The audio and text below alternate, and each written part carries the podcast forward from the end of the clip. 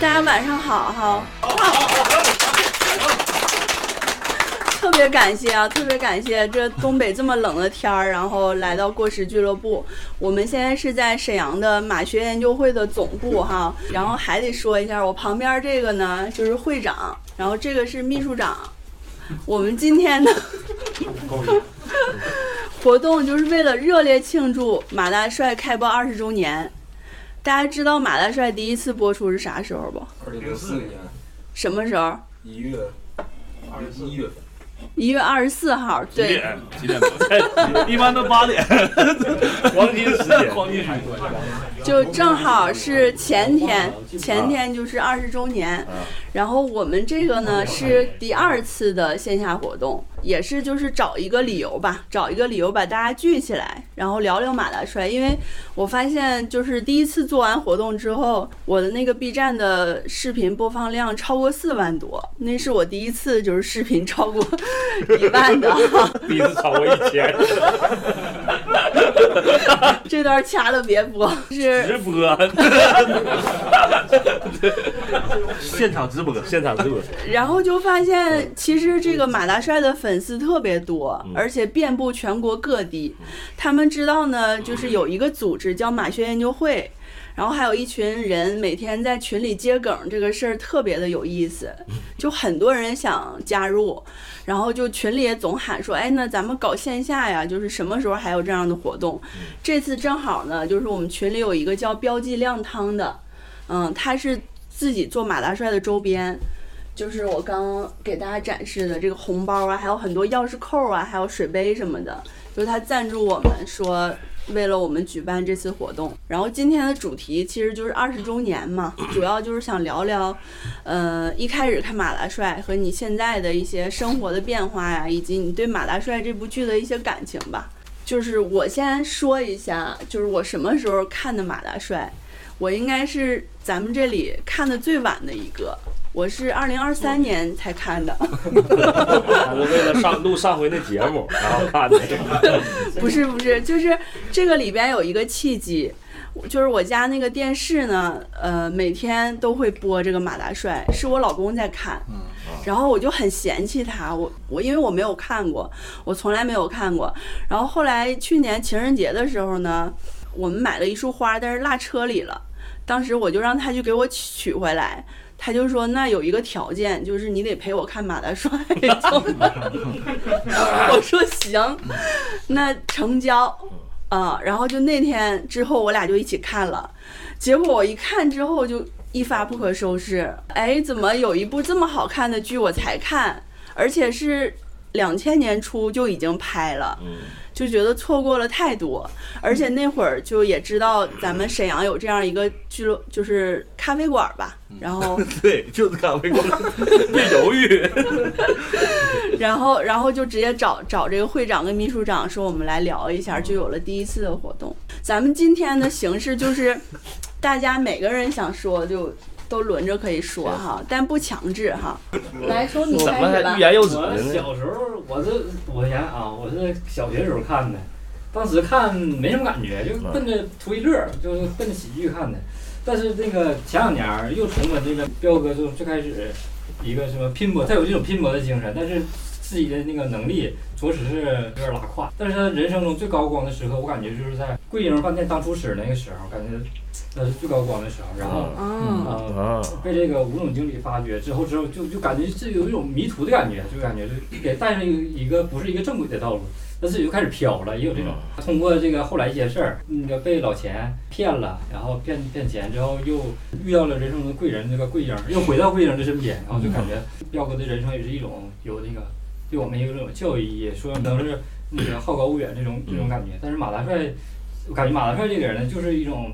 比较稳重、比较踏实的一个人，我感觉我们这个大部分人生活中更比较像那个彪哥，而不是像这个马。我是个人感觉，但是我这个我这个感觉，我感觉就是我比较像彪哥，感总感觉自己非常 very nice，但是现实中就总感觉备受打击，但是不能轻易的放弃，直到有一天跌落到谷底了。但是目前没有这种状态啊。你也遇到老钱了？我没有没有，我感感觉就是感觉这种生活的状态像彪哥，但是也没有到彪哥那种。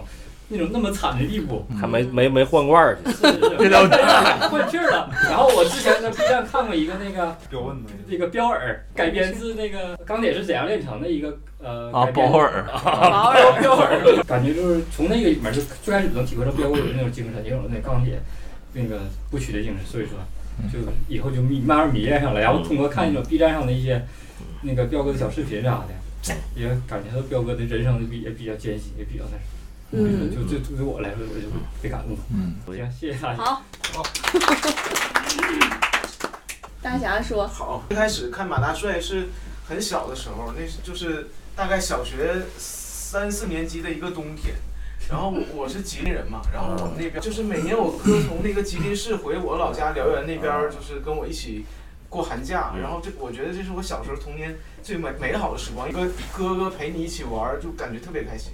然后每次我俩看到那个预告片，我俩就在我在我姥姥家那个炕上笑的就爬不起来，就是他咔咔一下，我俩得笑半个小时，到这种程度。嗯然后那个慢慢就是说这个电视剧就开始演了，然后我们就跟着看，嗯看完也特别开心嗯。然后那个就是基本上第一部演完之后，我哥就回到了他自己读书的那个城市，嗯然后我的寒假。然后我觉得这个就是到今天我我三十出头了，给我最大的感受是我刚到南南方的时候嗯，我会经常翻回来去看马大帅。嗯但我当我现在回想起来，当时是不知道为什么要看的。嗯，其实就是一个东北人对那种童年或者是很你那属于乡愁，对对，但是不愿意承认，不愿意承认。不愿意承认，就是但是越越在南方待着难受或者不舒服的时候，你后来就越想看他，然后你嗯越想看他，你就是对那个朦胧、很童年、很模糊的东西就感觉越明确，你会感觉那个马大帅就成了自己的精神寄托。嗯对。嗯。然后我觉得今天能回到沈阳，跟当时就是一直看一直看，小时候对东北是一种否定的一个态度，嗯。然后慢慢看着，哎，怎么东北人这么好玩？嗯。然后你开始形成一种文化认同之后，我再回到东北这个地方，我感觉非常那种矛盾感就消失了。嗯嗯，对，刘大侠跟小花也是刚回沈阳，之前一直在杭州那边，嗯，回来三个月。他俩不是吉林人吗？怎么回沈阳？哎哎，这个具体为啥就要听我那期播客节目？对对，东北人啊！这段咱俩设计好的，我都知道为啥。我我的第一期就是采访的他俩，然后聊了聊我们为什么北漂啊、杭漂之后又回到了沈阳。那大家好，然后我第一次看马大帅的时候就是上小学嘛，啊，因为二十啊，这暴露年龄了，非常容易暴露年龄。因为我觉得马大帅跟其他电视剧不一样，他自成一派，而且我感觉他的台词都是即兴，就是不像那些写好剧本的在表演，嗯感觉他就是真实的生活。就是感觉有种纪录片的感觉，尤其是赵本山在表演的时候，就经常会加很多词儿。我也看那个花絮嘛，他们基本上都是自己都不按剧本说，就是按照自己的这种性格，然后或者对这个人物的理解，然后那样去流淌的去表演。这种表演方式，我小的时候就觉得。跟看小品似的，因为赵本山一出来，我感觉就就想笑，然后我就看那个节目，觉得又离谱又搞笑，因为我不是东北人，我是河北人，嗯，然后我就对这种什么他领一帮孩子去哭丧啊这种这种情节，我就觉得特别离谱。嗯。但是我就想，这是真实存在的吗？如果这是真实存在的，这也太离谱了。嗯。是因为那时候我也。是个小孩儿，我就没有见过什么领一帮小孩儿去哭丧啊这种这种场景。儿，然后我就觉得它是一个跟我是一个平行宇宙，就是特别陌生，但是又特别魔幻的一个世界，所以我比较愿意看。嗯。这嗯，就是我的经历啦。还有掌声。讲得好。哭是最挣钱的。Hello，到我了哈。嗯嗯，我应该是大一那年，呃，应该也就是马大帅刚开播那年，我最开始看的。呃，当时呢，应该是带拉着看。其实最开始看这个电视剧的时候，实际上说白了就是冲赵本山和范伟嗯啊，因为我们在东北，尤其沈阳这边，就是很吃这个，呃，这这几个演员，就是他们当时拍的这个电视剧，包括再往前什么刘老根儿啥的，我们那会儿都喜欢看。但当时这个电视播的时候属于带拉看。嗯但是这个电视剧上上映之后，就会形成一个彪哥的一个热，嗯很多人在生活中模仿他的这种说话言谈，啊经常这种咔咔的啊啊，你抓我骷髅，还跳了出来，啊是吧？因为啊你这茄子一看就有内伤，这当时这特别火，就是我们经常就是平时开玩笑啊也会拿这些做梗儿啊，这是当时那会儿看的这个事儿。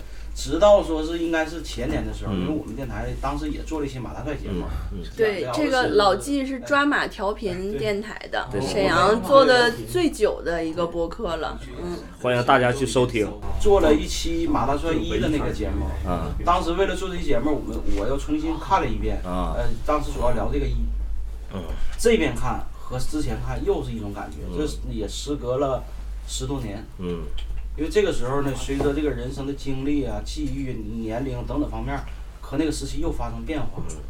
再看的时候和当时看完全不一样，因为原来看的时候可能我们就看一个乐，看一个这个喜剧演员的这个包袱。嗯现在看可能更多去理解，甚至说去看到剧里的这些人物嗯啊，整个剧咱说整个看下来，就是反映的就是那个时代农民工进入到城市，农民和市民之间、城市市民之间这种冲突矛盾，嗯整个的这些点全在这上面。包括我印象中比较深的，你看最开始呃马大帅找不着的时候，小翠儿找他，老舅我爸哪儿去了？啊，你爸丢了，我爸那大人咋还能丢呢？彪哥回去，你爸大，城市大。你看，你看这现现在你在合这歌多好，你爸大，城市大。对一个农民头一回进城，他对城市一无所知，他嗯这种情况他肯定会迷茫，嗯整个是懵的。嗯所以这个台词你听完之后，哇，一下整个震了。嗯他彪哥这词儿狠呐，狠一般人说不出来这嗑嗯啊。所以当时看整个我就沉浸进去了。嗯而且随着这个年龄啊，就是可能也过了三十五加，我会有一种感觉，就是每当你的人生不如意，或者是生活中出现一些不理解的时候，再去看马大帅，你会从中找到很多的东西能自洽。当一个农民进入到一个城市，是一个全新的这么一个环境，你来怎么和这个周围这个环境去适应它，和怎么用城市，呃，这个人的这种交易方式，形成自己朋友啊，嗯。这些伙伴呐、怎么来跟他们相处，嗯。我那边看完之后，我就这个状态就是特别的深，就是说，当你去和周围出现不理解的时候，你反过头来，你再看这篇剧，再看里边那些人物，彪哥到马大帅这些人物，有些东西你就自己就会自洽了。所以头两年吧，这个剧也特别火，当时也是和这个视频网站一下火了。就有句话就说什么呢？每个人都是范德彪。嗯我那边看完之后，我就特别理解这句话。一个是啥？这个彪哥这个人物不用说，肯定是演出演的这个演出这个形象是非常深刻的。嗯而且呢，你细想这个人物他身上这些特点，实际上我们身边每个人都有，嗯甚至说很多时候觉得自己就是一个范德彪。嗯所以那遍看完之后，我就彻底就震住了。这是大概是前年我又看了一遍，嗯可能过一阵儿可能还得再翻出来再看。这个剧我觉得是值得一翻，是真是值得一翻。我零四年是首播是吧？应该那就是我八岁，我就看过那一回。小时候吧，就就总学范德彪和马大帅斗咳嗽嘛。嗯小时候不挠我不挠，小时候我就跑。小时候小学生总那么玩儿，他你们是学挠，我是有实战的，你知道吗？就我同学挠了挠两回，留留疤了，就现在不联系了。你真挠啊！不是不打架嘛，不联啊，打架打就比较好，比较好闹玩儿。后来就打急眼了，就上手嘛，挠人嘛，不能挠嘴，挠嘴他咬你，就得扣眼珠子。彪哥绝对是现象级人物，打彪哥以后，肯定所有电视剧都得有结巴，嗯都得有结巴。就像范伟演那个王木生似的，打那之后必须都得有大舌头，也得舌爱风潮。然后我对彪哥印象最深的小时候是什么？就是老钱，嗯，他也没钱，他也没钱，他还请老钱吃饭。啊我这个人绝对是真彪，你知道吗？后来长大了，现在反应过来，我这个朋友可以处，你知道吗？嗯，我把他骗这么惨，他还给我钱，你知道吗？我也希望现实生活中有这样的朋友，让你骗一下。让骗一下。就是有个段子不说嘛，就是人这辈子得有俩朋友，一个叫张三，一个叫李四。没钱的时候啊，找张三借钱。等张三管你要钱的时候，你让李四去打他，你知道吗我就说这么多。全是暴力。下一位骷髅头。啊亮出来，露出来，露出来。我零一年，零四年过生日才三岁，嗯，就说你多大，别说最小。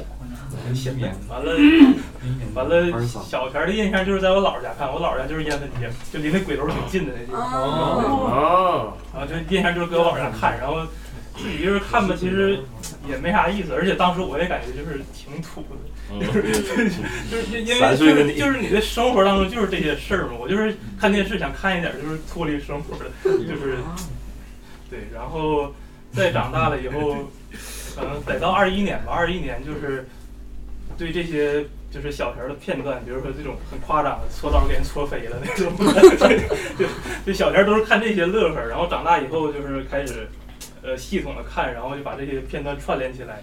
然后二一年的时候，我是读大二，我我是在西安读的大学，然后我就觉得这个城市就是特别能勾起你一种失落感，就是西安，对，嗯然后就是经常一个人坐公交或者在那骑车，就是就就整个人会比较 emo 的状态，然后 开始关注这种现现一个人，就是没处对象，现实关注这种现实主义的这种作品吧，就是包括音乐呀、嗯，像万晴这种，然后影视作品就是钢的琴，然后什么树先生，还有什么耳朵大有斧这种，嗯对，就开始关注这些，然后对，就是我好像很很乐于沉浸在这种 emo 的情绪里边儿，对，然后我也不知道为什么，可能有病。然后贾樟柯的一句话，他就是说什么，我们这个社会在向前发展的时候，就是在快步走的时候，也不能忘记被撞倒的那些人，就是也不要忘记那些边缘人，或者是呃所谓的底层人，其实大家都是平等的。然后呃，就我我本身还是学历史的，就是我我其实，在就是读书的过程中也会关注这种历史当中没有发生的群体，就是这些边缘群体。然后我我就先说这么多，因为我 上高度了，我其实第一次看的时候应该也是小学，然后在我大姨家，我记得当时我大姨家在盘锦兴隆台那边儿，然后当时应该是过年那阵儿，我就感觉也不是太也能记事儿，但是记不太清，反正就是大家坐一起看马大帅，然后感觉都乐的都不行了，但是其实我有点理解不到，get 不到那个点，然嗯后就是后来回去以后，然后父母也天天就因为晚上都播嘛，然后天天就看那个马大帅，就跟着看。后来慢慢就喜欢上就是 欢乐彪、赵本山这种，就他们互相斗嘴那个过程嗯啊，感觉挺有意思，但是也看不太懂。过了几年，可能就是上高中、大学以后，这个网上视频什么的就就丰富起来了嘛，然后经常就能在网上看着，就优酷什么，然后每次看着基本上都都得看一遍，就是看看一些集锦了之类的，反正就是印象特别深。后来就是这个呃自媒体发达了以后，然后就是看抖音了、B 站这种的，基本上就是每次看到都停下刷一遍，然后导致就是现在只要打开，基本上就一直都是一是那个对，然后而且就是，呃，以前确实是看不到这个剧里边儿演的，主要是讲的是什么或者这些过程。然后现在，呃，看过很多遍以后，就感觉这里边儿其实，呃，有一些感情戏，还有一些就是台词儿、对白啥，感觉非常有深意。然后就是每看一遍就会多理解一些东西吧。然后现在就是每次出差，因为我经常出差嘛，然后出差就经常去，呃，只要没事儿就刷一遍，然后感觉反正。已经是伴随我生活中离不开了，《马大帅》这个剧，然后电子榨菜，对对，嗯差不多吧，基本就就能下酒了，直接看。反正就是真好用啊！确实属于是铁粉儿吧。啊，就嗯说这些。呃，我第一次看马大帅，呃，因为我俩是同学，我所以我纠正一下，第一次看马大帅已经上中学了。小点儿，可以小点儿。对对对，年龄了，年龄，隐瞒年龄。呃，已经上中学了，但是那时候就是说，呃，看剧没有现在就是这么方便，有互联网啊，就家里边那时候还没有电脑，都是看电视，再加上自己也上学，所以都是断断续续的看。但是，呃，看马大帅，看马大帅肯定是冲那个赵本山和范伟的很喜欢这两位演员，然后后来都是。呃，已经我已经参加工作了，然后又重新去刷，到现在我已经能刷了三四遍了。嗯，但是后来就是，呃呃，看这个马大帅呢，反正我有有的时候在单位看，但是我都偷眼看，因为感觉啊，看看看这么土土的东西，这么过时的东西，有点羞耻感，对，就有有点羞耻感。然后后来，但是我有一次因为那个咱们去打台球，然后看那个台球厅的老板就放在这个大屏幕上放这个马大帅，然后后来我都刷短视频，包括我就发现这个社会上还有很大一波人去。呃，追这个剧，去喜欢这个剧，呃我就感觉我终于可以光明正大的看马。哎呀，今天之后更能光明正大的看，这么多人。家长来了，啪，赶紧换台。呃，喜欢马大帅肯定是首先是里边儿有很多梗儿啊，呃，这然后其中呃也带给自己一些呃很多感动吧，包括里边儿一些呃虽然都是小人物的一种就是逆袭啊，或者是奋斗啊，出身这个这个这个起跑线很低，但是这个适应能力非常强，就在哪儿干都能干得很不错，这个也值得我们学习。所以说，嗯，也是铁粉了，我现在已经三四刷了，未来可能还会五六刷。谢谢大家。当时应该是我大大一的时候，呃，零四年。然后其实我那阵儿看，嗯，对爱情还有点期待，所以我比较关注的是小翠儿跟刚子的那那那一条线。嗯然后呃，刚子。然后今年是重新就是就是自己就是又重新又又看了一遍，然后嗯，当然肯定是更喜欢那个彪哥，因为其实我觉得彪哥。就是你有时候觉得他活得很荒唐，但是其实你看到后面，你觉得他是一个非常真实的一个人。就是他不管不管是什么拉煤气罐，还是那个给人家什么看风水、什么算卦那种解梦，非常认真。他不管是哪一段，他都真的是全身心的去投入，他去琢磨。然后彪哥的那个感情线其实也特别浪漫。他他那个房东就是谢大脚那个叫叫什么来着？刘姐，啊，刘姐，他他不是有有一段是追那个刘姐，然后他想那个到那个邻居家给人拎点面包牛奶，麻花，对麻花，然后说晚上几点的时候大家把灯亮一下，对，然后结果这一段也也没成，但是他就是我觉得他是一个非常真诚的人，我觉得现在就是这么真诚的人，可能在现在生活中不是很多，嗯嗯，嗯，就这些吧。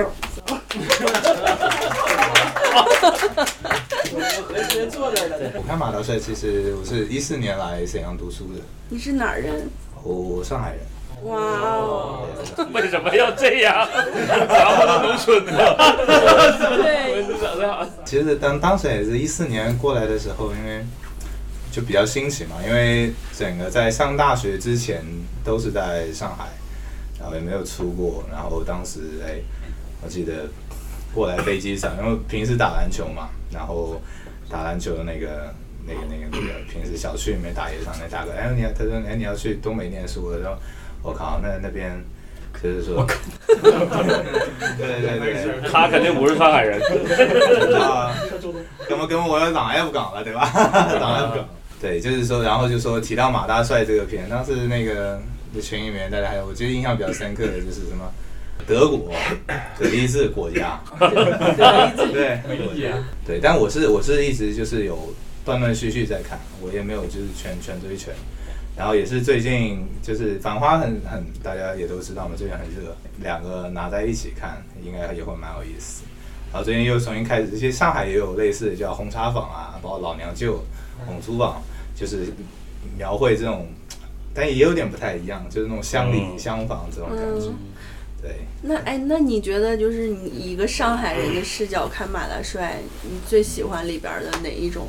感觉，呃，其实也是彪哥吧，主要还是彪哥跟大帅之间，就是他们，他俩确实，他俩确实有一条 CP 线大帅，张大帅。哎，那就是上海人会觉得里边的人与人之间的人情味儿，就是是你们那边没有的吗？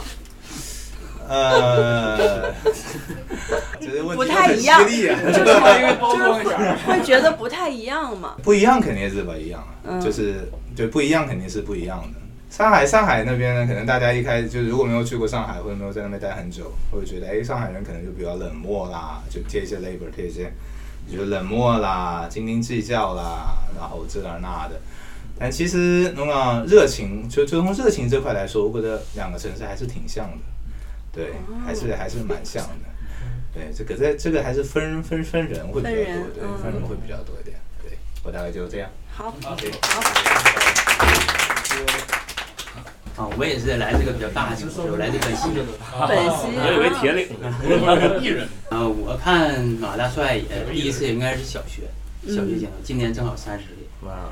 嗯，小学那个时候马大帅应该是算是一个现象级的作品。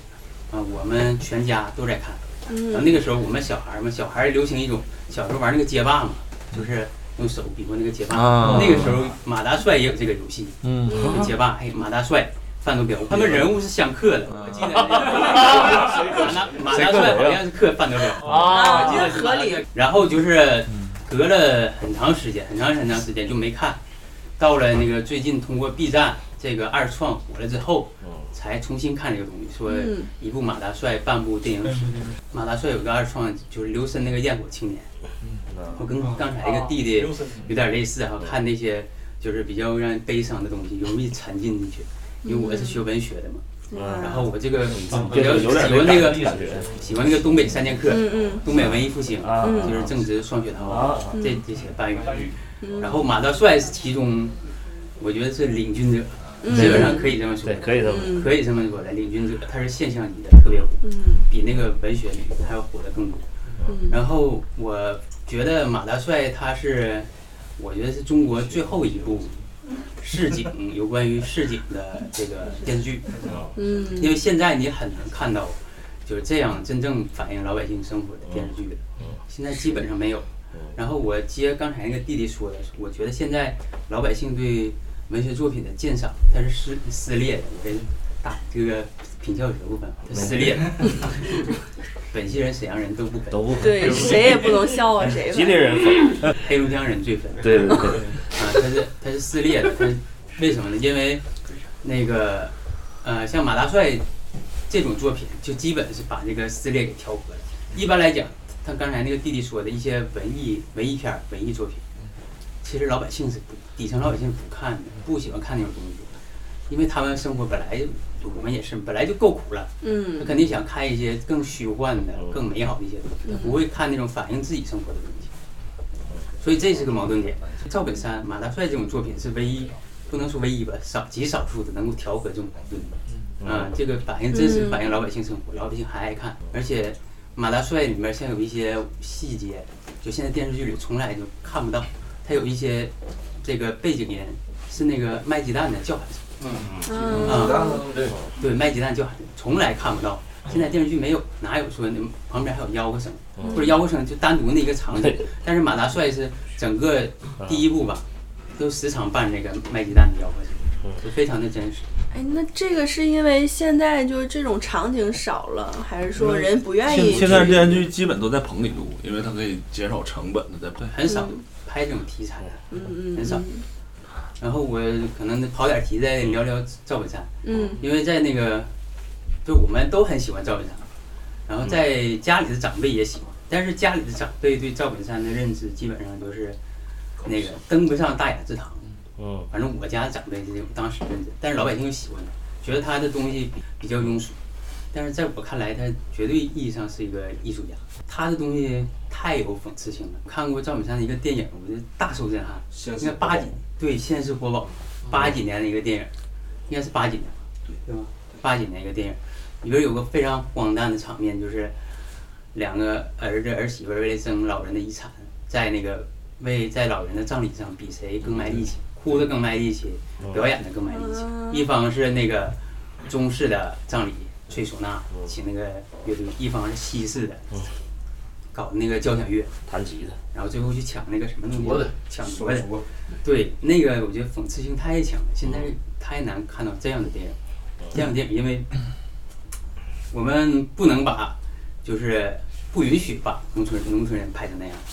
这个让我想到老纪，你最近不是说那个过年，嗯，就赵丽蓉那过年那个啊电影也之前我们也是这种但也是很久之前的，也是非常荒诞现实。那我就说到这儿了。就是跟大家去聊一下啊，今天也是非常有幸看这么多人跟我一样，就也是看马大帅，然后研究马大帅。对，然后我是九零年生人啊，然后我看马大帅的时候，应该就是在初中的时候。对，然后那个时候不像现在这个网络媒体这么发达，那个时候基本上就是看电视嘛。然后我这个看看剧的节奏也是跟电视走啊，就是中间可能会有广告啥的去上上厕所。我觉得这个节奏现在可能很少了啊。我觉得我非常希望这个，就是在间歇你可以有一个 休息的时间。对，然后那个时候其实马大帅是在我们那个圈子里边，包括同学也好，包括父母也好，他们都都会聊，他慢慢会成为一种生活方式。对，印象比较深的话是马大帅三的时候有一集，那天晚上我现在还清晰的记着啊，那天晚上我我被我爸揍了啊，因为作业的问题 打挺狠。对，打完之后吧，他就把电视给我关了，就不让我看马大帅。啊，那一集我清晰记得，那一天演就是他俩在那个小树不倒我不倒，哎，就是那一集。你倒了，啊，我倒了，我我被揍倒了。第二天上学的时候，好多朋友就跟我讲，同学之间就说 昨天太好看了，我就特别特别后悔。然后我一直等着看那个重播，所以说我是觉得这个就是马大帅在我当时是一种生活方式的。第二的话就是现在再回过头来看哈，也是对于 B 站或者这个自媒体吸引我的地方，可能并不是这个演员，就是这个吃播这部分。赵本山和范伟这个吃饭，我觉得在中国大陆来看啊，就很难再找到这种吃这个吃。菜豆腐哎呀汤，，对对 对，最有营养最有营养的白豆腐，还 吃肉呢。玩心眼儿玩不过你。我每次对每次我都趴被窝里边去看，看我那个嘴里边就哈喇子都会流，就这样来来一口。然后现在有好多解说直播，慢慢现在也成为了我的一种生活方式，就睡觉。上厕所对吗？蹲坑的时候，包括吃饭的时候，我可能吃着点啥，我看着他吃那个白菜炖炖豆腐，我也会觉得很香。对，然后另外的话就是这个戏整个，我觉得尤其在小时候看是一方面了哈，这长大再看的话，确实从编剧啊这角度，包括我们现在观观影量也看，这个审美的这个水平也在提高，在看，它给我带来的就是一种感动，因为我觉得像像杰哥说的，人人都是范德彪嘛，我是觉得就是就是人都范德彪，而且我们有的时候比范德彪要弱一点，就是他是个行动派，嗯。他有什么想法马上就就落实，不像可能我个人有些想法，可能仅仅是想法，他是一个就是我们草根这个平民，他对待生活的一种态度，他可以积极向上去面对，哪怕去磕磕碰碰都无所谓。所以说，就给我带来一种很感动的。讲的太好了。太好。下下一位，吴总，吴总，来德德德荣讲两句吧。嗯，零四年应该是五岁，当时看的时候，主要看的还是一些搞笑的片段。但是这部剧给我造成了一个很大一个影响，就是当时我们讲那个是楼下，我家是丹东的，就是丹东的一个叫液化气公司。然后呢，每天呢就有很多换气儿的。后来这个剧给我造成什么影响？我持续那种半年左右，就一直以为啊，范德彪来了，嗯，就在你家楼下呢。所以说每次一听到换气儿的啊，我都我都必须下楼瞅一眼，会每次都很失望的回来。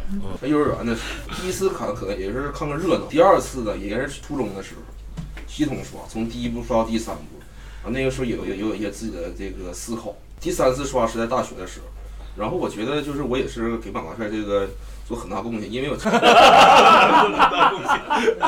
因为我在上大学的时候呢，就是我们一种宿舍楼吧，啊，都是一些南方人，像是四川的，然后还有像南京那边，他们都只知道赵本山但，不知道马大帅，所以说每所以当时，所以当时就是我在那个宿舍看的时候，他们就是都非常好奇。最鼎盛的时候，维多利亚一整个宿舍楼都在看马大帅。哦，入会没？那时候还没把会呢。宿舍的人都带来。地推了，这是 我觉得马大帅这部剧里边儿，其实吧里边是有很多哲学的，也是很真实的。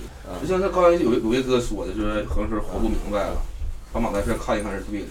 这是我之前就直接总结，就是说，就是很多时候看一些一些书籍什么的都没有用，看马把马大帅看没有没有用马大帅看一遍马大帅看一遍就是我就觉得哈，就是有些有一些毒毒鸡汤什么的，看心灵鸡汤都没有都没有马大帅好使。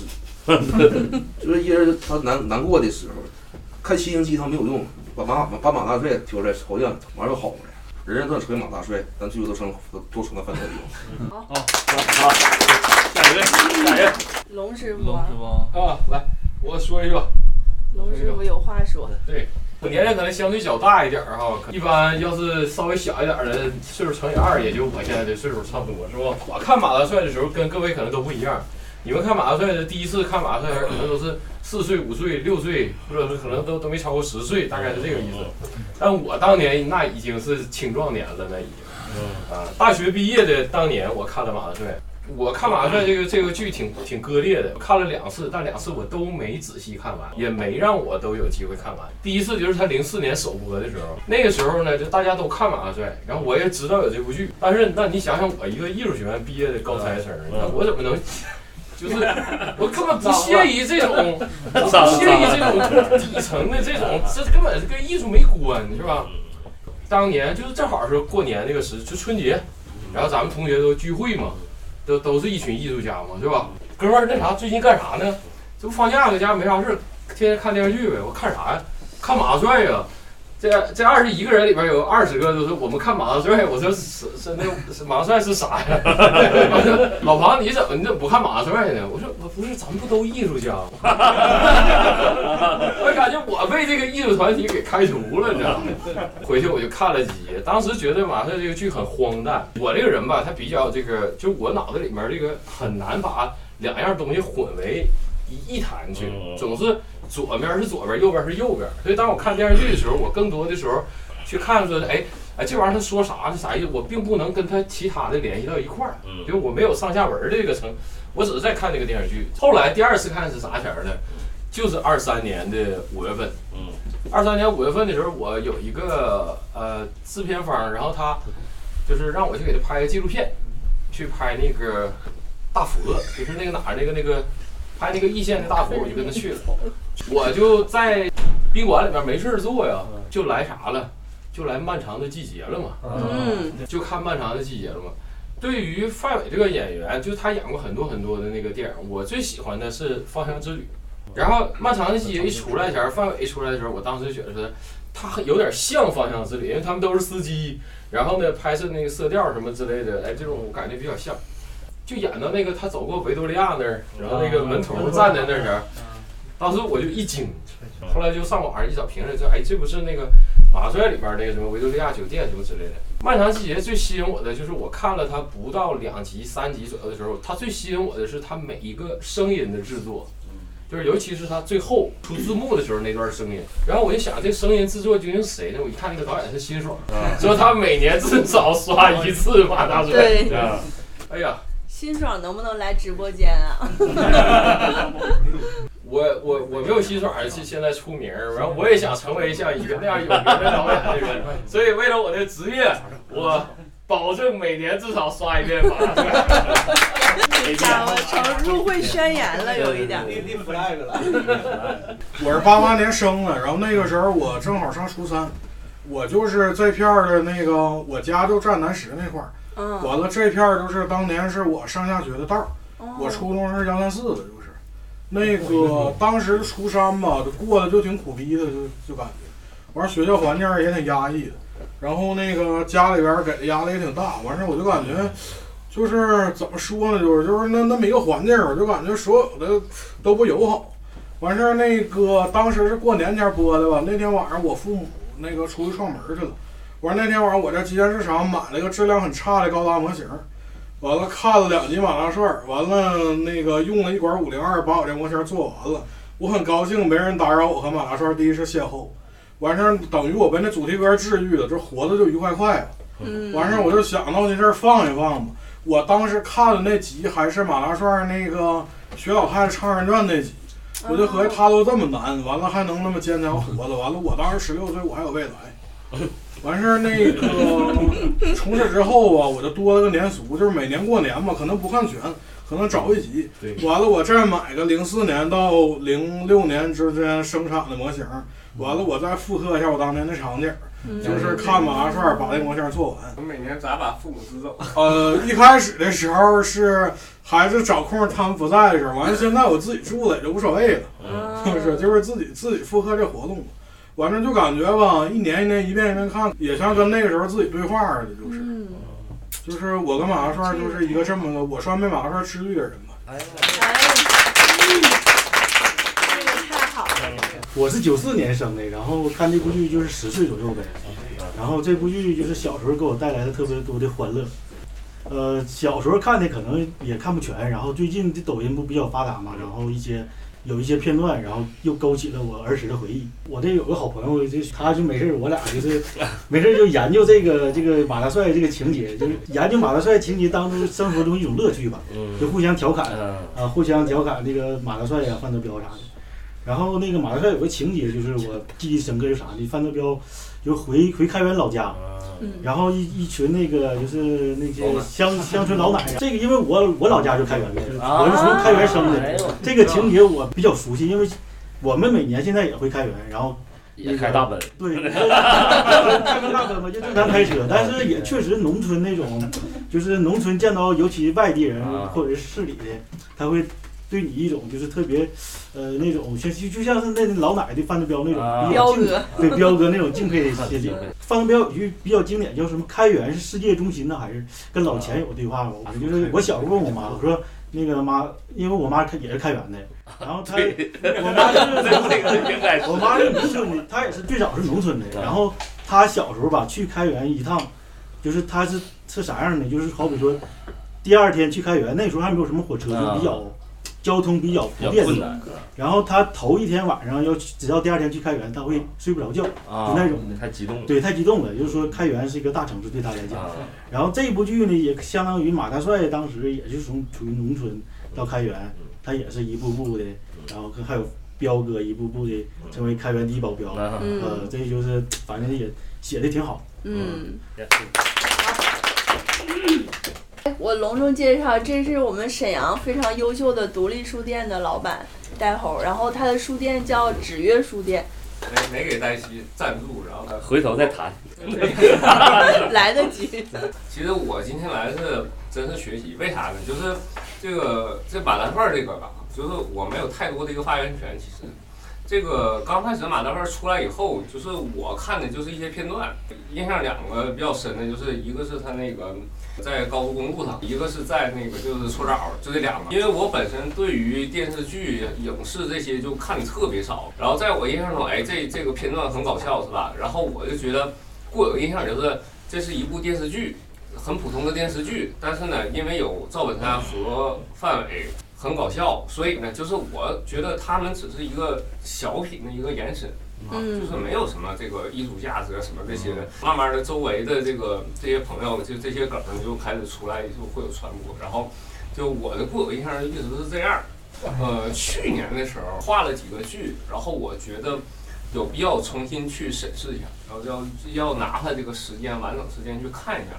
然后就带起上期的那个在这儿做这个节目的时候，那时候其实我刚好这个想捡起来重新刷，嗯，比较巧合，不是因为看了那期节目我开始重新刷，就是那时候就那么说也行，比较有趣那个这个缘分嘛，啊，我刚开始刷的时候，那个正好那期节目刷，然后但是这一期这个我重新捡起来想系统的真正的这个想完整的系统的看一遍马大帅的时候，我还是没看完。嗯，就是拿出了完整的时间，然后抱定我一定要像这个完成任务一样去看这本这个看看那个剧，但是我还没看完，还没看完的原因是啥呢？就是我觉得很痛，就是这个，就比如刚才说那个东北文学是吧？然后还有那个也提到了漫长的季节，我觉得这些东西吧，就是你知道它是假的，其实离你感觉还是挺远的，毕竟这个凶杀案啊什么这些的是吧？就是还是感觉有点远，而且你觉得那个是。他在讲一个故事，但是当你看马大串的时候，你就觉得这个这这就是你自己，或者是真实的一个你身边的人。对，然后这个说这个读书没用，这作为书店的书书有用，得鸡汤没用。即使你不读，你也可以买。买有用啊。马大帅这个属于啥呢？这是一个猛药，这这个就是劲儿太大了。嗯嗯。然后就是当我看到那个，就是给那个吴总介绍小顺儿这这大概这撮合这这一段，然后我就觉得就是他那种就是卑微或者丑态啊，然后是这些的，我很难能从马大帅这种就是非常乐观积极的去应对，我很难从他正面的东西去影响我。但是我觉得，就很多时候就是。就我们包括自己也好，这个身边的人也好，真的就像范德彪那样，就是那么的苦，就是非常的渺小，非常卑微，然后就是做出了非常多努力，但是你能看到就是并没有一个特别好的一个代入感特别强，太痛太痛了对于我来说，嗯所以就是又扔下了。但是就是什么时候能够拾起这个勇气，再真正的去再把它完整的能看下来，我这个不知道啊，嗯所以我是想就是这个剧我没有这个发言权去去评判它怎么，但但是我觉得它是有它的绝对有它的这个艺术价值和它这种哲理在里面的，它不是一个。就是简单的一个电视剧，所以这个我这这是我的认可，但是因为我没有看完，所以没有就是发言权去评价它。但是对于我来说，我的感受就是代入感很强，我觉得非常痛，就以我的现在这种很难能承受的去把它看完。嗯，副校长来了。啊，简单简单讲两个跟我有点渊源的马大帅的经历。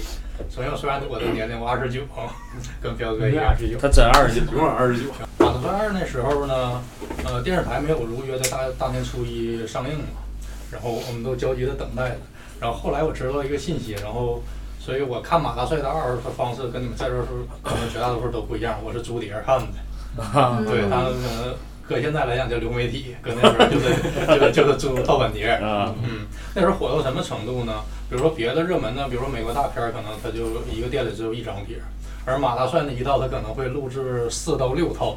嗯，然后这样借的人还是络绎不绝呢。我妈带着我，我记得印象特别深，风雪无阻。嗯，我妈右手拉着我，这边左边是我妈的大脚印儿，右边是我的小脚印儿。正好下雪那几天，去那个音响音响店，到音响店那个老板说那个，嗯，这这个这剧实在太火了，当时上午嘛。这样你们看完下午还给我吧，就到就到这种程度，这是我对那个印象最最深的一个一个记忆。然后呢，就是呃 整个这个期间吧，马大帅一二三，我们那个梗儿一直是一直是不断的，就尤其从刚开始播的时候那种杠杠的，到后来咔咔的，嗯。就就同学们口中都是都都这种变换。然后高中我们有个老师，他正好就姓钱。老钱，对，然后 我们班纪律不太好，有一回看晚自习，就大家刚才一窝蜂的唠嗑，他进来了，他是个大连人，别别有啊，然后我们就鸦雀无声了嘛，有同学可能对他有点记恨什么的，他摔门而去，大概五六秒的静止，突然一个同学出了一个爆梗儿。你是老钱，我们的教学楼是比较筒子楼的那种，他这挺严不有一排暖气管啊，顺着声音顺着暖气管，整个楼层都听到。了。结果就是这个钱老师呢，带着德育主任又过来一趟，然后我们就被迫 被一直盯着上完了这趟晚晚自习，这就是我的经历。我就是我能想到，就是我，因为我感觉我记忆力还挺好啊，就是我第一遍看应该就是四年级那个寒假，就两千年上的小学嘛，一个就是一起玩的一个发小吧，他就跟我说的有这么个电视剧，当时我还没太明白，他说有马大帅、范德彪，但只知道有这么个事儿，然后后来我就去我姥爷家，就是我其实童年时间就是。就是看这部剧，就是跟我姥爷一起看的，就是从小吧，就到现在都是一个比较喜欢搞笑吧，可能就是跟身边同学就是愿意聊一聊，就包括刚才我那个同学也是，就是我俩就是都爱聊一些就是那种搞笑的事情，嗯。然后可能从小就是，然后我姥爷也是，就是挺爱逗孩子玩儿的，就是挺那啥的嘛，然后就一直看，但小时候就是 感觉就马大帅就是就是真是伴随小学吧，就是从四年级、五年、六年级，就是每年，尤其是嗯寒假看更有感觉，因为就是他马大帅拍的时候，其实它里边环境也都是冬天，像过年那会儿，所以基本也都是寒假，然后那会儿电视电视还老播，然后就是上初中和高中以后，就是学习压力当时有了以后，就可能看电视就比较少，但是还是会跟同学就经常交流，比如模仿一下那个动作或模仿一下那种声音，因为我平时也挺爱传播那些挺开心的东西嘛，但是看的比较少。然后直到一二年，就是姥爷去世了，然后去世以后，可能就是那几年就是也没咋看吧，就是小学到初中六年，然后上大学前两年也没咋看，就有八年吧。然后到大三以后，才慢慢又捡起来了。因为我平时也是一个就是挺爱就爱回忆的一个人，就是挺我我就是像包括把刚才大家说的，就比较喜欢看以前的剧。就是其实不光马大帅，就是现在每年能看一遍，比如说有时候像《东北一家人》，包括像什么《炊事班的故事》，小时候挺经典的一些那种电视剧吧。然后就是也挺回忆的。然后包括像刚才那个老弟说的，把马大帅吧也是给室友看，其实他们也看过，但是可能看的比较少。然后包括这个也是我以前同事，就是都是把这个就是都传播开了，就让大家都都都看。其实他们也不是不喜欢，就可能不太关注。都被你就是看完以后，大家都还挺喜欢看的。就包括我，其实还想说，就是我对象，我俩二二年认识嘛，就刚开始他就说，你一个城市出生，就是城市长大的一个小男孩，怎么爱看这种农村的？城里人。对，我说就是挺爱看，然后我就让他陪我看两集，他还他也挺爱看。包括其实就考研那年，就是说。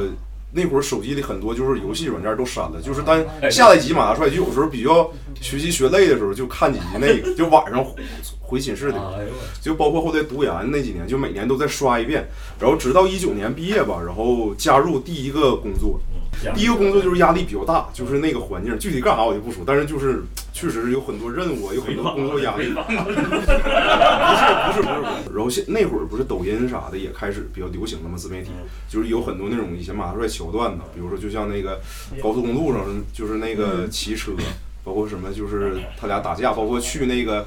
走宾馆走丢的，不是走宾馆走套走了，得 让人挠的那个，包括搓澡，这都挺经典桥段嘛，就经常也会分享给我同学朋友，就大家一起聊一聊，也是就是缓解自己压力吧，就是工作有时候可能不开心的时候就看一看，会感觉比较好。对现在的感悟就是可能人生不同阶段吧，你就是看这个的时候感觉不一样，小时候就是无忧无虑吧，挺天真，就是挺开心搞笑的事情，然后后来可能就是说。嗯，上大学包括读研的时候，就可能一种回忆，再到后来就是刚工作前两年，那个就可能就是缓解一下压力吧。然后现在换第二份工作，相对比较轻松，可能就是完全是放松，又回到相对就小时候那种，就是说可能没有那么多压力那种那。然后我还想说，就是可能有的时候我还比较爱抠那种细节，不知道大家看就是像不像我，就是就是可能有点接不上那东西。你就比如说，你像第二部结束以后，他不开了个盲人按摩吗？但第三部就没有介绍了，而且第二部那学校不是说最后给小平吗？他也没有就是带就是那个学校怎么样了。而且最最最那啥的是那六个孩子，那六个孩子第三部也没有交代。就是后来我就我其实挺爱搜这种，包括那个二弟第二部不也没了吗？我就想搜那二弟为什么不拍了，就网上也给了很多解释，但就是说可能也众说纷纭，有的自己猜的。就尤其说那六个孩子为什么不拍了，有人就说可能是因为。当时那几个孩子是就不也有说就是什么给到那种像什么福利院似的，就是给那就让他们收养了，就他们不再进行那啥。就是刘老根什么传媒啊，他们好像找到当年那几个孩子了，现在都长大了。他有那视频，大家可以到时候看一看。但是唯独那孩子头没找着，就是穿个军装那个那孩子头他没找着。对，要是能来瓶啤酒就好。对对对对对对。那个我我我看马大帅的时候，我初中。完了也是在在在家看，但是我都忘了，就是我我都忘了我在什么场景中看的，嗯，因为我我没没太深印象，我都是后来长大就偶尔再看一看，然后一集一集的吃饭也也不是特别系统的，但是由于这个各种渠道就看过也也也看很多遍，里边那些东西基本都能记住，就这些事儿我跟大家经历都差不多，因为因为我们可能很多人我们年龄都差不太多。我想说一个，就是我我认为挺重要的事儿，就是这个马大帅的剧，在很长时间以来，我都认为它是有价值的，就是它有这个这个艺术的价值，或者是文学的价值也好，但是实际上。你从它的制作和它画面呢、配音呢，包括所有的东西，你不能说它是一个很精良的东西，就是它是一个比较粗糙的一个一个一个一个电视剧，而且它又是触达了到最最底层所有老百姓的那种那个那个范围，所以有的时候你你很难说它是一个狭义上的一个精致的一个艺术作品。我我就想，就是它的价值在哪儿？就像刚才那个那个那哥们儿说的那个学文学那哥们儿，就包括我们最开始做这个协会的这个。名字的由来，因为最开始我就想，我觉得这个就《红楼梦》有个红学，就有一帮老头儿天天就研究这个。其实我我我挺烦烦那种，我就想讽刺一下他们。作品是好的，但是你他这跟你有什么关系呢？就是你对吧？你研究《红楼梦》，你是什么呢？这并不重要嘛，你并不重要。但是他们却觉得自己很很强那种。然后我就我就觉得我们也应该研研究一个东西，弄一个协会讽刺一下他们。所以，于是我就就成立了这个马学。对，但是我我逐渐的发现，它其实它还是有价值的。它的价值就在于我们讨论它。如如果若干年以后，它变成一个能让人记住的东西，我觉得跟我们的讨论和传播是有关系。嗯。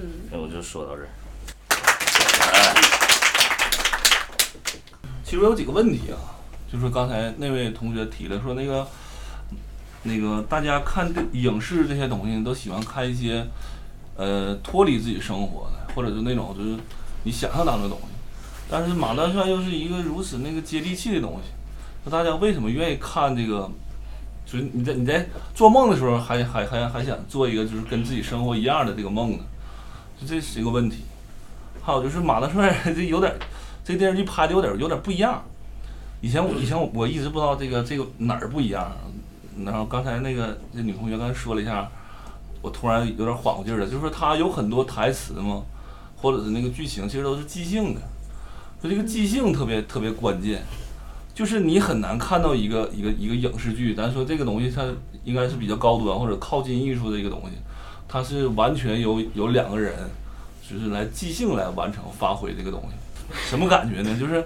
你看一个东西，有现场感，嗯，开心花花，就是对，有点像看，看在剧场里看，或者是看一幅画，就它是一个实实体的存在，对，就有种那种，哎，我说不好，就是那种表演的痕迹不重，表演痕迹不重，就有一种灵韵，真的，就是艺术当中的灵韵在这，它是活的。我觉得这即兴就代表它它是一种活的东西。然后还有一个，我刚刚突然想到了。我们一开始看马大帅都是在电视电视上看嘛，然后现在通过网网络上看，我突然想到一个事儿，我说会会不会将来在网络上就看不见马大帅了？就因为有有的电视剧或者被禁了或者什么的或者版权东西我们看不见，那可能在互联网一下这东西就消失，你再也找不着了。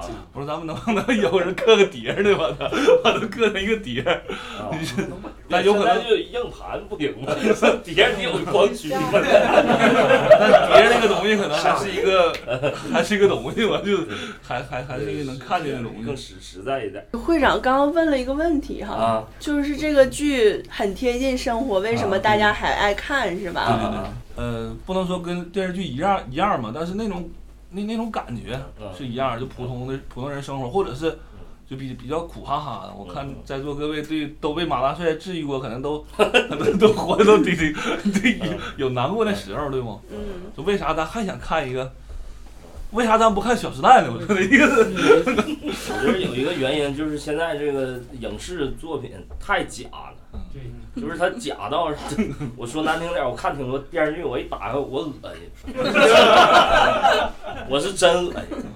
这个事儿，那个北大那个教授，你们看过戴景华的视频吗？啊，我知道。戴景华，我我他之前说过一个事儿，因为他不是搞什么文艺批批批评的嘛。对。他说那个过去的这个作品或者文艺作品里边的主体是人民，或者他说有人民性。今天这个东西的主体被咔嚓了。比如说你刚才说《小时代》，就是在座的各位，包括刚才在上海的那个哥们儿，你在上海是那么生活的吗？他肯定需要一个，他要拍成电视剧，他需要抓观众嘛，嗯，对吧？他肯定要抓一个，我刚才的脸谱化一点的或者怎么样的一点的东西，对吧？肯定需要有这方面的考量。对，就是我们今天还在讨论他。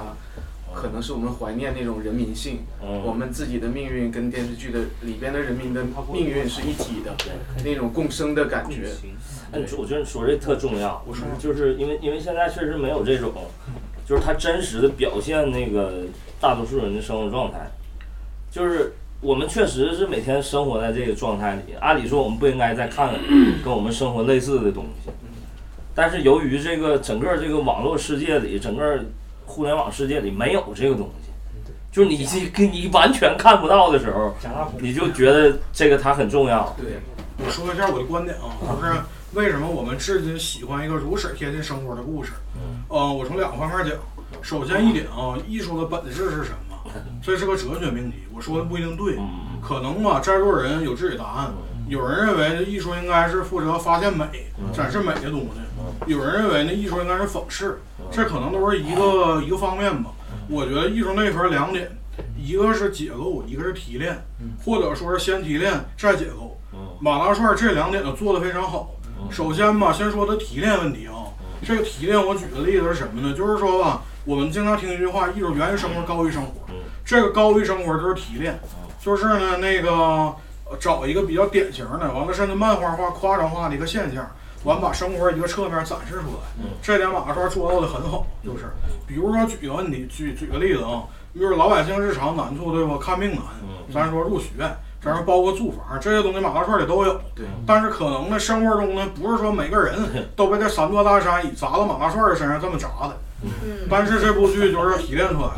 然后二一点吧，当时的两个大社会问题，城市里边的工人下岗，然后呢，那个农民那个城市化问题，实际这个有人说马大帅里边工人是缺位的，但是我认为未必缺。那个范德彪可以作为一个工人的一个代表，或者他是一个早期入城已经在城里有一席之地的一个已经工人化的农民，他可以作为一个下岗工人的典型，就是他提炼的好。然后解构呢，解构跟提炼是一体而成的，就是他把这些细节一点儿点儿演给你，包括他的枯活儿，然后包括那个就是它里边儿它有很多的对比，就是比如说他跟那个他陪他陪局长唠嗑儿，就是他不是直接给你展示上层怎么纸醉金迷的，像《小时代》那样太低级了，他用这种对比 形式就是。我觉得就是因为他这个地方，他艺术分拿的很高，所以我们很喜欢。艺术作品它是意识形态，就是他挑观众了。我举个例子啊，全国做一个调查，东北喜欢马大帅绝对是一个高票地区，就是相比说的那个南方啊、西南呐，肯定是比他们高。一直挑观众的，这个就是呃，也是个显而易见的事儿，就是可能说他能把我们共鸣挖掘出来。怎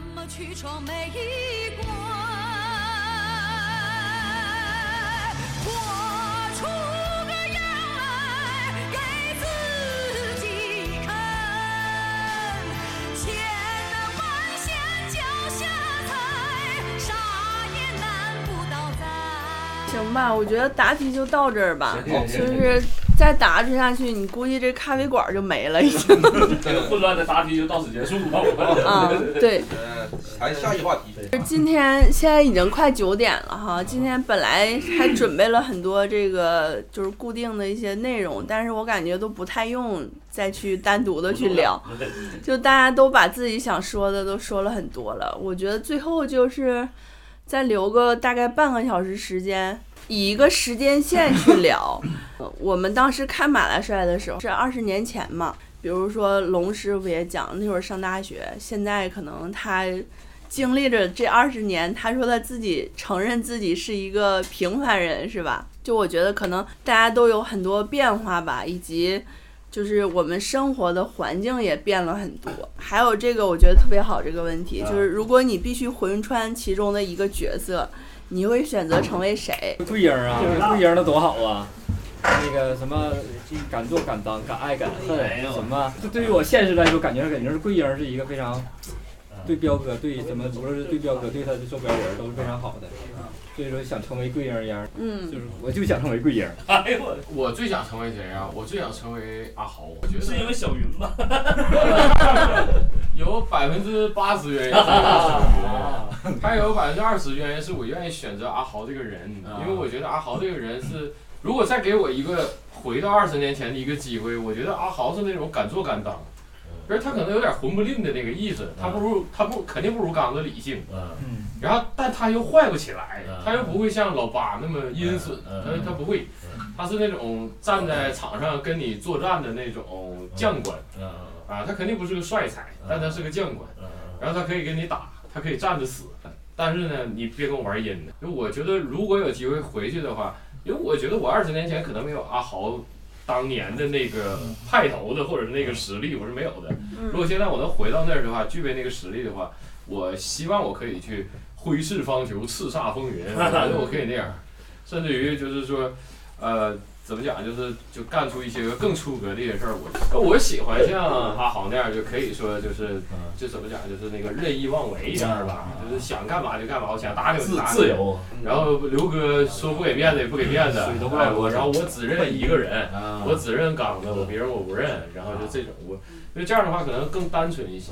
对，就包括我喜欢，就是马大帅、范德彪，然后整个这部剧里边所有人，我更喜欢范德彪的一个原因就是，当年看起来很荒诞的东西，现在感觉，就是他活得非常自我，呃，他内心一定是快乐的，就范德彪的内心一定是快乐的，他活得相当自我，他就是，就是我今天想干嘛我就干嘛，然后，而且他那种自负也好，还是那种就是自己觉得自己哎可行的那股劲儿，他真觉得自己有那个能力，有这个资本。那我觉得他活得很真实，就是有很多人总是这样，就是现在讲那话不有挺多人是就包括我曾经犯过的错误也是这样，就是误把平台当能力嘛，啊，觉得我曾经拥有过什么什么东西，然后咔嚓一下怎么怎么样。就是我经过了二十年，就真的是零三年到二三年，这个二三年结束，我我那天跟那个黛西说那个说那个什么，从吴总变成马大帅，对，过去的头型儿呢？你说起来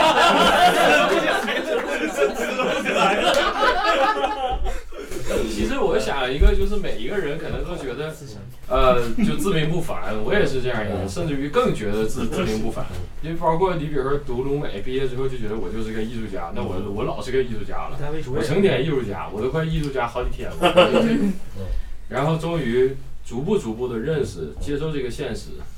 就是原来来讲的话，可能是我我说那个从吴总变成马大帅，并不是我的，比如说我的钱从吴总变成马大帅，或者我的地位从吴总变成马大帅，不是这个意思，而是说这个人从吴总变成马大帅。其实心气儿没了。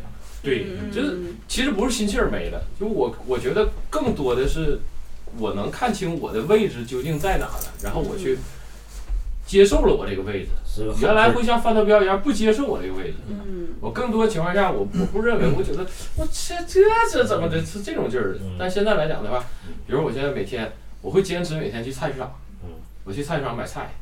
因为现在可能大家可能就即便是有生活的人的话，比如说刘大侠这种就有生活的人来讲的话，你可能去菜市场可能也会买两天的菜，或者是或者是能对吧？就会买多买一点回来，完了第二天可以不用去。但我绝不。就比如说我昨天去菜市场去买干豆腐，然后我想回来做一个尖椒炒干豆腐，完了之后，然后我我能要两张不？他说能啊，他说但你够吃不？我说别就两张，强制性的要求我每天去这样。我也是，嗯。其实我的感觉是我把我自己放过了。我之前像像德彪那样的话，他可能是没放过自己。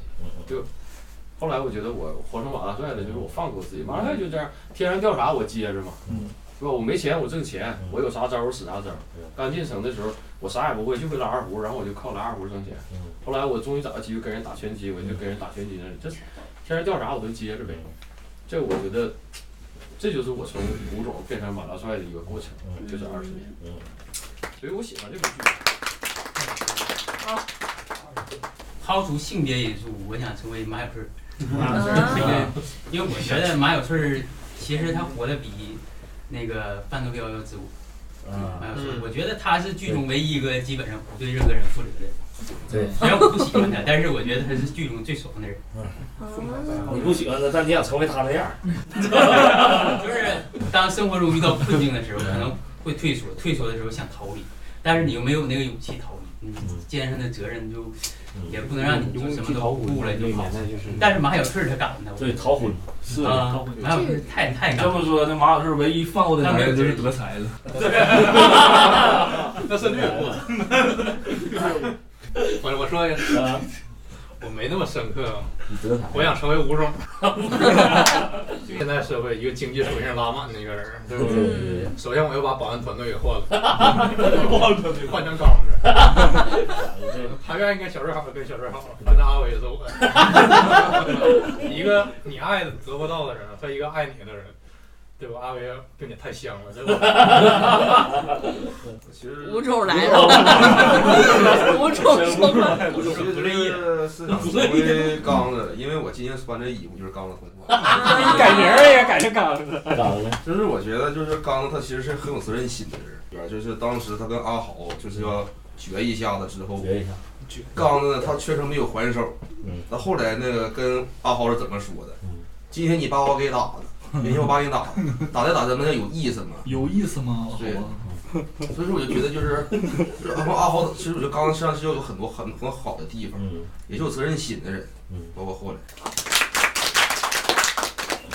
还有人想说一下这个吗？没有的话，下一个问题吧。下一个问题。也基本上最后吧。行。就是，其实是想问一下，如果说这些主角们到现在哈。比如说，他们如果活在现在这个社会，你觉得他们会是一个什么生活状态？引申说一下，这个马大帅，你觉得有必要拍四吗？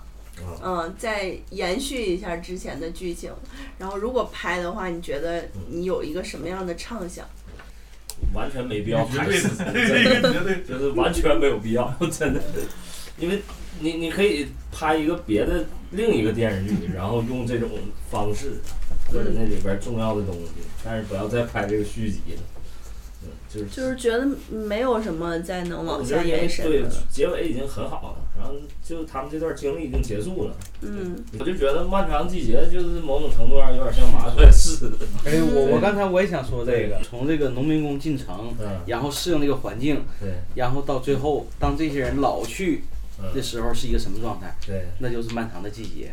啊，那太惨了一点儿吧？不是我我的我的就是观点就是，如果说那个马大帅他如果继续拍四的话，他这个还是尊重于生活去拍，然后我觉得惨就是会更惨。就是惨的会更惨，然后其实可以想象到他们最后的结局是什么，所以我觉得会很惨。嗯，我有一个感受，就是，嗯，如果说把马大帅、马大帅这三部曲，我个人用一些关键词去概括的话，我自己可能会提炼出一个词，一个字是梦，然后一个就是病，这可能是这两个词，而且我觉得梦和病它俩是。你不管说是阴阳两面，我觉得是两位一体的，就是梦是病的一种表达，然后这三部曲我们看到那种魔幻的、荒谬的、特别让人觉得啼笑皆非的那那些东西，它看起来像是在消解这一种严肃。那这严肃背后，我觉得是一种社会中一种结构性的力量，那种个体完全对抗不了的力量。所以我就在生活中表达这种东西，如何表达呢？那就是我认为就是那个病。那病如何诉如何言说病呢？那就是像范德比奥一样去做梦，不停的做梦，梦破灭了，我再换一个梦。然后从这个角度上看，就活不下去。对，要不就活不下去了。我因为我不知道我能存活的现实基础是什么。然后在这个层面上，我觉得刚才我们讨论那个问题，就是漫长的季节。好像是马大帅的一个精神续作。如果说把马大帅总就是提炼为一个梦或者是一个病的话，那我觉得《漫长的季节》就是他的药。然后我之前写过一些东西，然后我在这儿读稿给大家说一下。哦，对，就是马大帅之所以经典，被大众一直热爱，可能是因为他通过人物塑造与影视表达，提炼了一个时代的最大公约数的一个样态。那。重温马大帅，我们在马大帅中像今天一样，我们在狂欢。但是我们是否要把命运锁定在马大帅塑造的人物的那个范式中呢？我个人的答案是，我不想锁定在那儿。所以，我从今天开始，我以后再也不会再重温马大帅，我永不再看他。这是我给我自己的一个要求。然后，因为我不想沉湎在旧秩序的那个伤痛中。那穿过了漫长的季节。我们要向前看，别回头，开始创造我们的历史。即便不躺下重睡，不从头再来，我们可以在新的时代缝隙中找到新的出路。我们可以以现在的这个自我重新屹立在辽北大地上。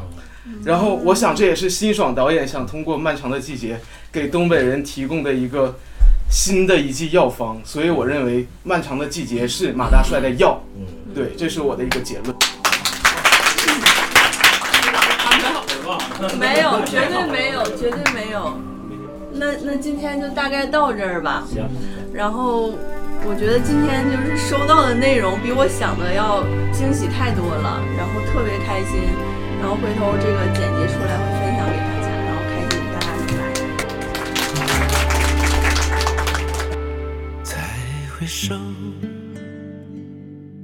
云这段归途。再回首，荆棘弥补，今夜不会再有难舍的旧梦。曾经与你有的梦，今后要向谁诉说？再回首，背影已远走。再回首，